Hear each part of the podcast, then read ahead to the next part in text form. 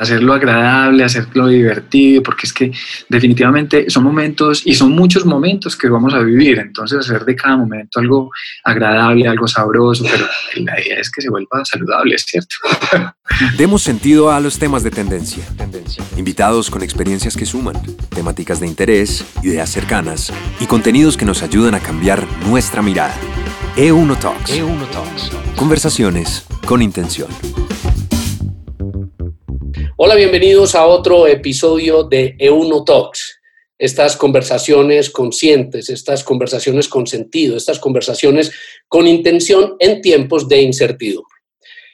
Tenemos demasiada información, demasiada información, sobre todo eh, desde el punto de vista médico, el tema del lavado de las manos, hay mil teorías del lavado de las manos, el tema de los centros de salud, a quién debo llamar, tenemos un exceso de información y no queremos ser uno más. Vamos a traer información útil para estos momentos de estar en casa y hoy nos acompaña un gran amigo de esta casa, Alejandro Ramírez, es médico y cirujano de la Universidad Pontificia Bolivariana, es médico especialista en actividad física y deportes de la Universidad de Antioquia y realmente es, eh, ha sido, y yo lo considero como el gurú en este tema de bienestar eh, que va con alimentación y deporte en, el país y en América Latina. Lo primero, eh, Alejandro, y agradecerte la conexión a esta hora es cómo está, cómo se encuentra tu familia en este momento de cuarentena.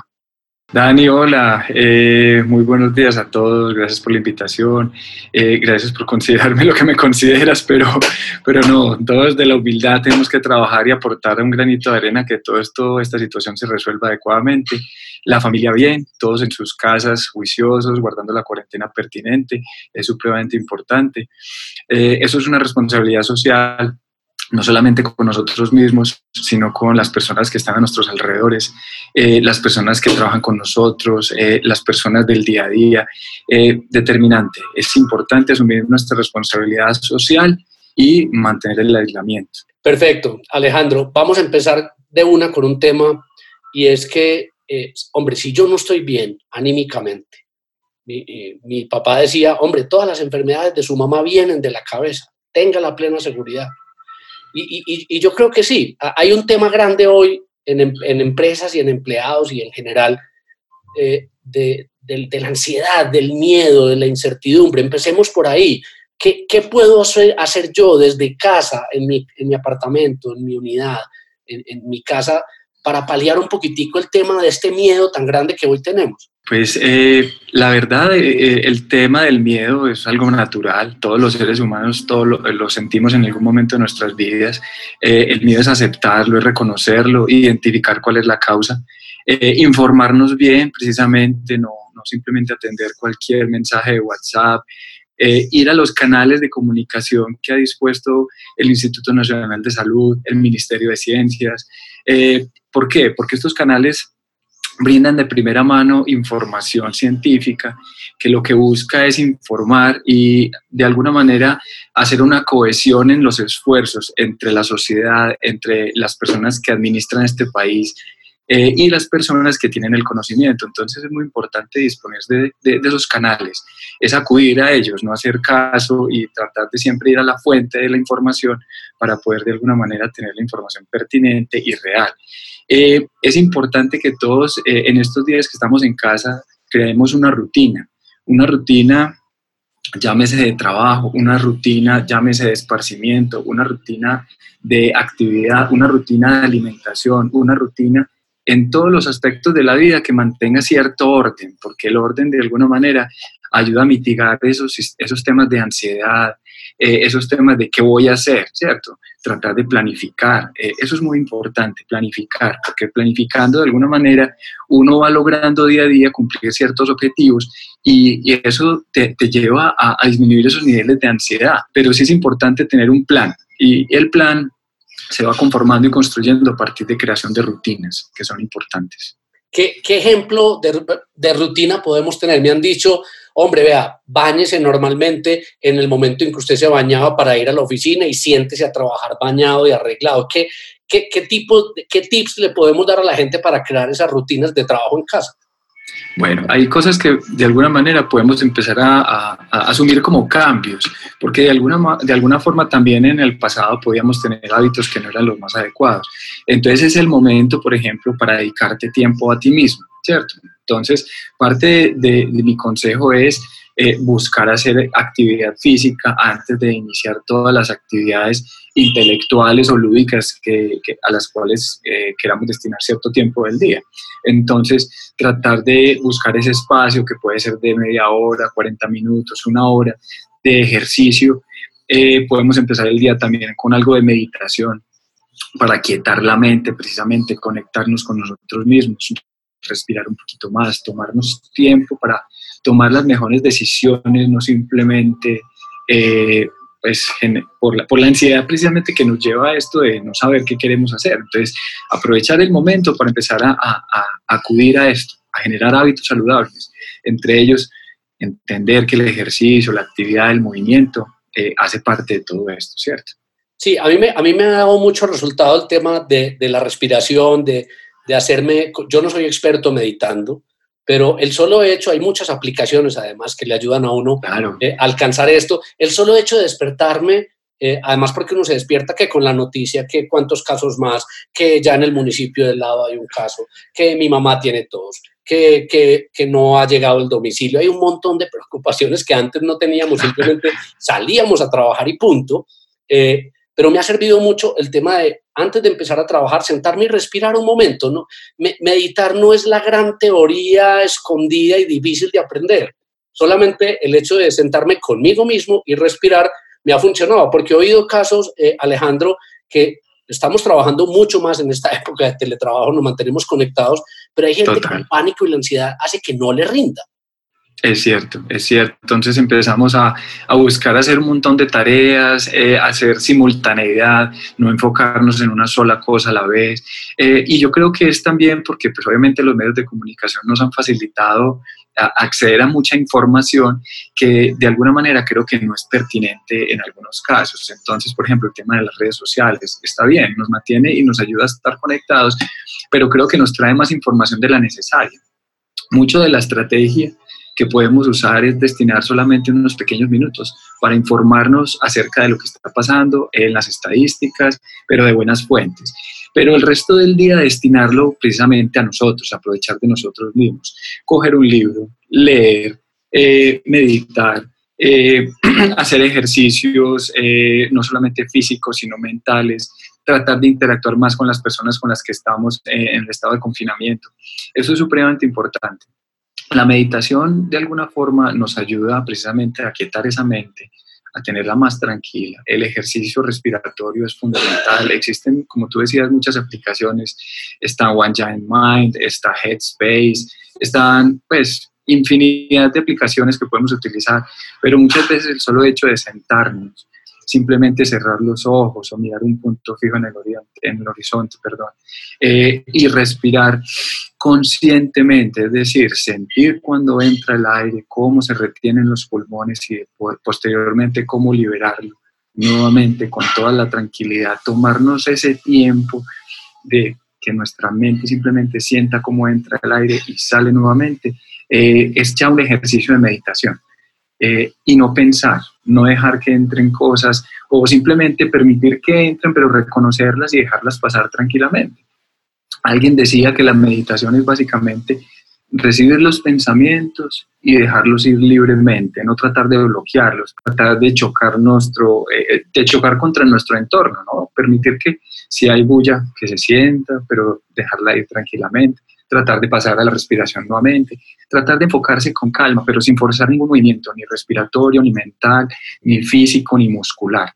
Todo que vaya fluyendo con calma, con tranquilidad. Exacto. Esa es la calma que hoy necesitamos. Quisiera, Alejandro, que pasáramos a ese segundo tema, en el cual usted es absolutamente experto, y es el tema de la comida. Eh, bueno. Eh, eh, ah, pero quiero, quiero contextualizártelo porque es que hoy estamos fundidos de cocinar algunos o, o, algunos estamos fundidos de pedir domicilio, la misma comida siempre. Los hábitos de comida finalmente también por este tema de la pandemia han cambiado. ¿Qué podemos recomendarle a las personas para que se alimenten bien estando dentro de la casa? Bueno, es muy importante, este tema es clave porque finalmente pues, eh, es generar un balance entre lo que estamos gastando y lo que estamos consumiendo como calorías. Entonces, como no nos estamos desplazando distancias eh, para ir a trabajar, que igual eso consume calorías, no estamos moviéndonos, por decirlo así, en escalas, ascendiendo o bajando pisos, eh, de alguna manera el, el consumo, el aporte de calorías que nuestros cuerpos necesitan se reduce diría yo que más o menos a una dos terceras partes de lo que regularmente utilizamos como energía, ¿cierto? Entonces, en ese orden de ideas, tenemos que también hacer nuestras restricciones. Pero las restricciones no hay que hacerlas de forma tan agresiva. Tratar de buscar calidad de los alimentos, que de alguna manera esa sensación de y el momento del día sea algo divertido, tratar de buscar alternativas que nos hagan felices en esos momentos, pero sin aportarnos eh, todo ese exceso de calorías que nuestro cuerpo necesita. Entonces, por ejemplo, la ensalada, diversificar más la ensalada, hacerla más, más emocionante, utilizar de pronto una vinagreta divertida, eh, mezclar colores.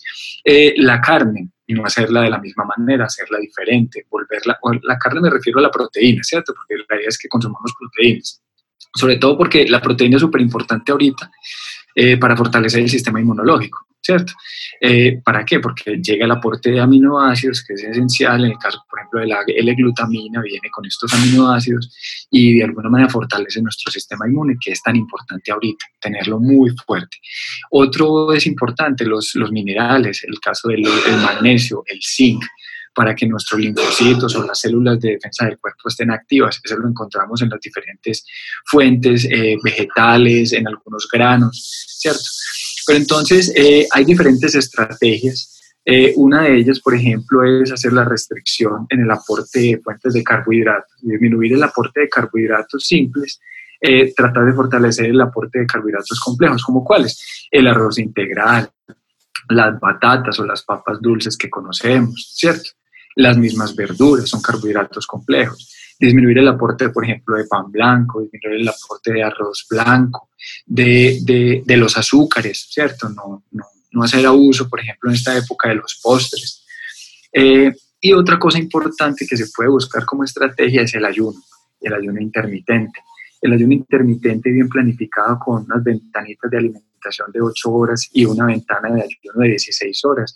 Inclusive nos ayuda a tener un poquito más de claridad mental. ¿Por qué? Porque los carbohidratos y muchas veces los alimentos están compitiendo por ese insumo irrigación. Eh, por decirlo así, es que nuestro aparato digestivo está consumiendo mucha de nuestra energía y estamos robando la energía de nuestro cerebro en esos momentos que necesitamos cierta lucidez, por ejemplo, para los que están trabajando en casa, ¿cierto?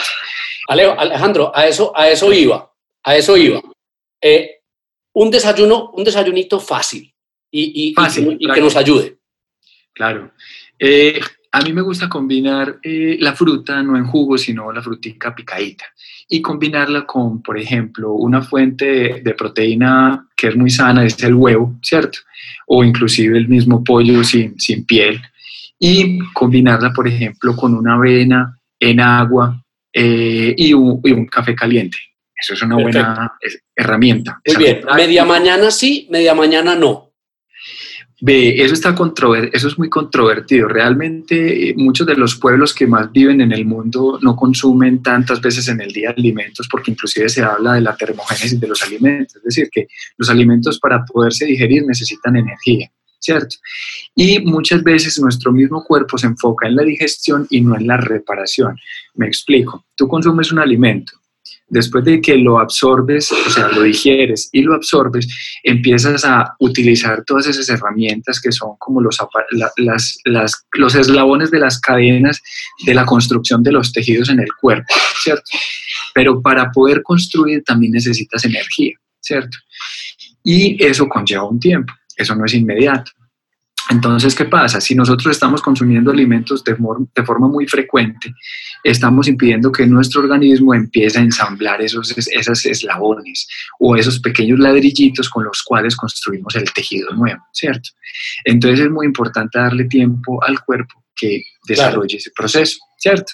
Entonces, por eso no soy tan amigo de estar consumiendo alimentos de forma tan frecuente. Además que de alguna manera eso también incrementa el aporte calórico. claro, claro, claro. vamos al almuerzo, almuercito fácil y saludable. Fácil y saludable es verduras siempre, meter frutas, combinar las frutas con las verduras en la ensalada es supremamente bueno, es nutritivo, da más aporte de minerales, eh, azúcares saludables de alguna forma. Una fuente de carbohidratos compleja, un arrocito integral, ¿cierto?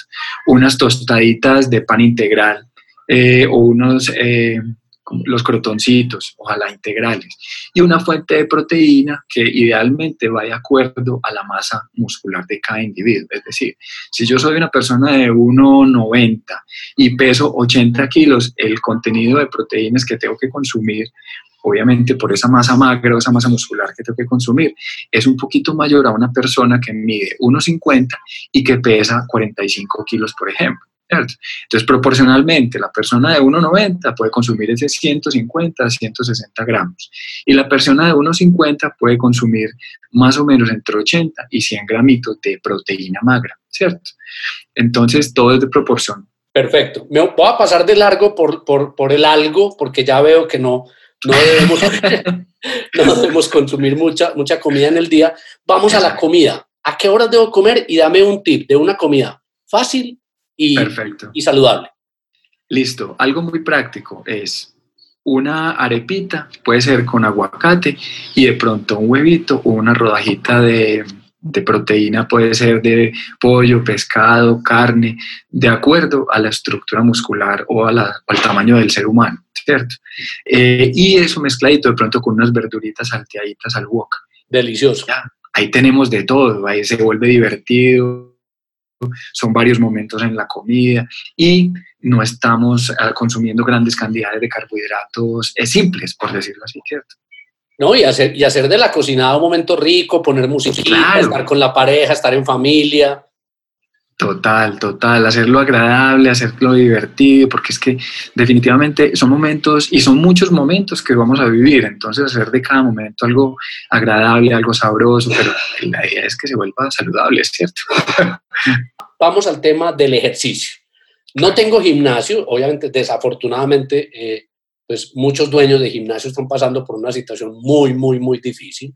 Los mismos entrenadores de los gimnasios también pues, no pueden ir a hacer... Eh, eh, personalizados a las casas por obvias razones, están tratando de usar medios digitales, pero vamos a poner eh, eh, el caso más extremo que soy yo, ¿cierto? Yo soy un tipo que hace muy poco ejercicio, pero ¿qué puedo yo hacer así práctico, tips de, de, de la vida cotidiana para, para ejercitarme en estos momentos de confinamiento?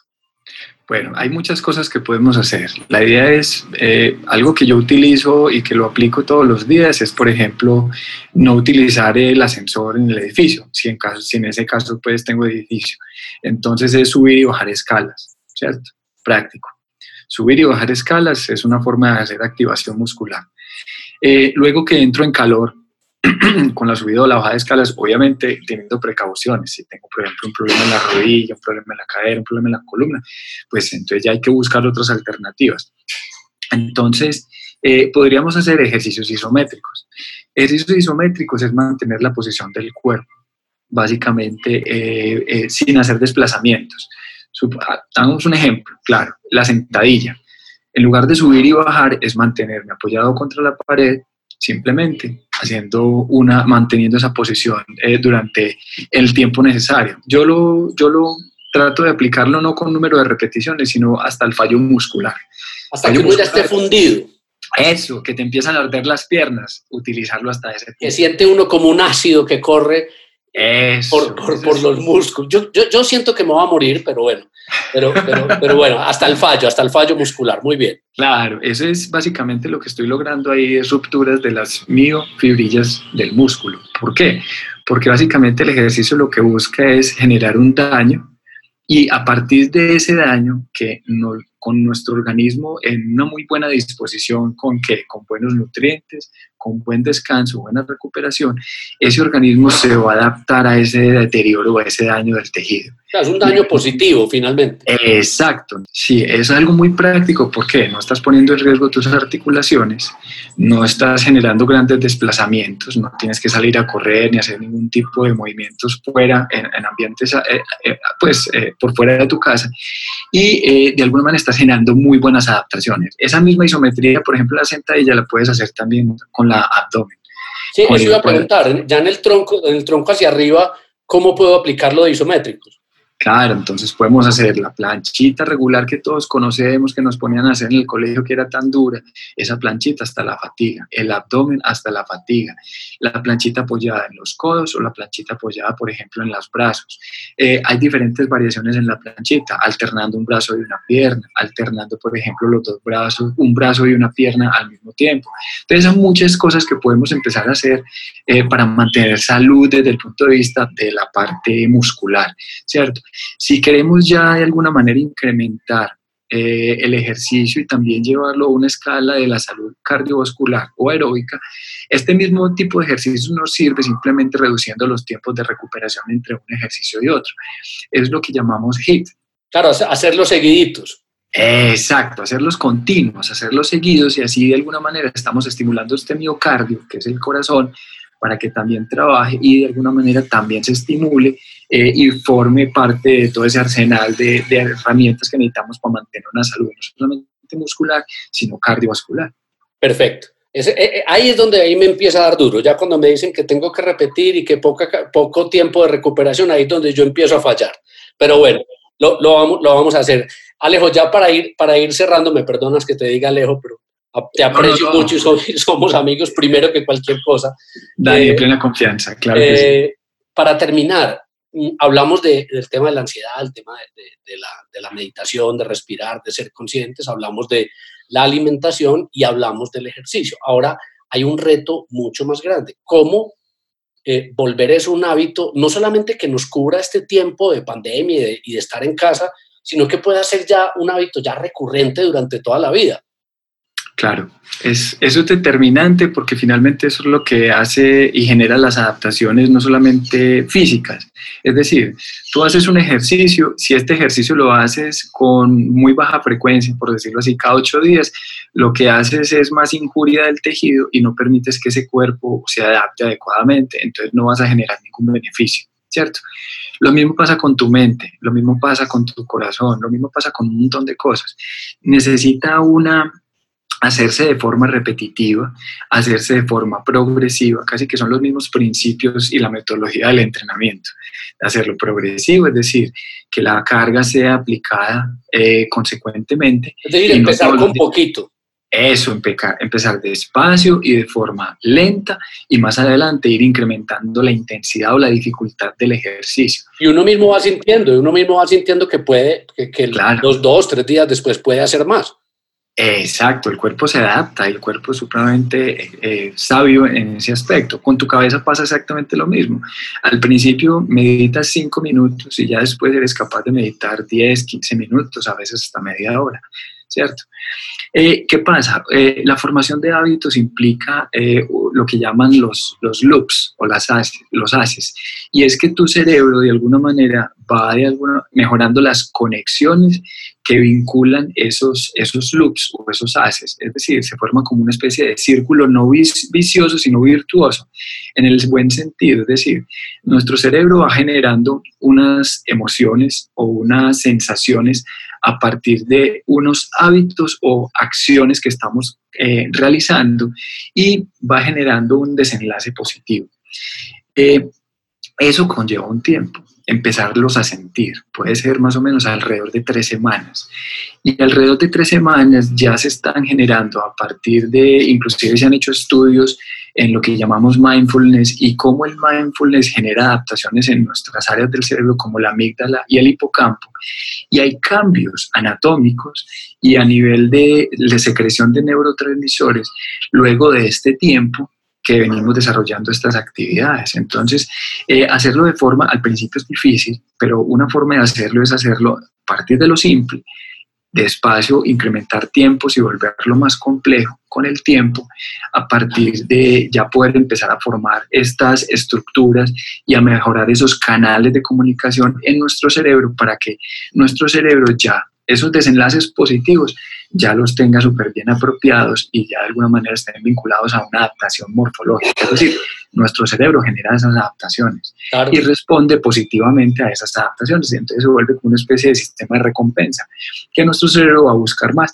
Mejor dicho, es una droga buena. por decirlo así. Sí, además las, las victorias tempranas también y tener pequeños, pequeños logros y pequeños trofeitos van haciendo que el, que el cerebro nos pida aún más. Él es Alejandro Ramírez, especialista en medicina física y el deporte. Doctor Alejandro Valejo, mil gracias por, por haber estado en Euno Talks y, y, aportar este, este, este gran conocimiento y estos tips muy básicos para las familias en todo el mundo. Muchas gracias y cuídese mucho. Dani, muchas gracias y realmente todo lo que podamos hacer en estas circunstancias para todos definitivamente yo creo que es poco primero quedarnos en casa y si podemos aportar un granito es determinante eh, para todos. Total, muchas gracias por la invitación. Así pasó Alejandro Ramírez en E1 Talks.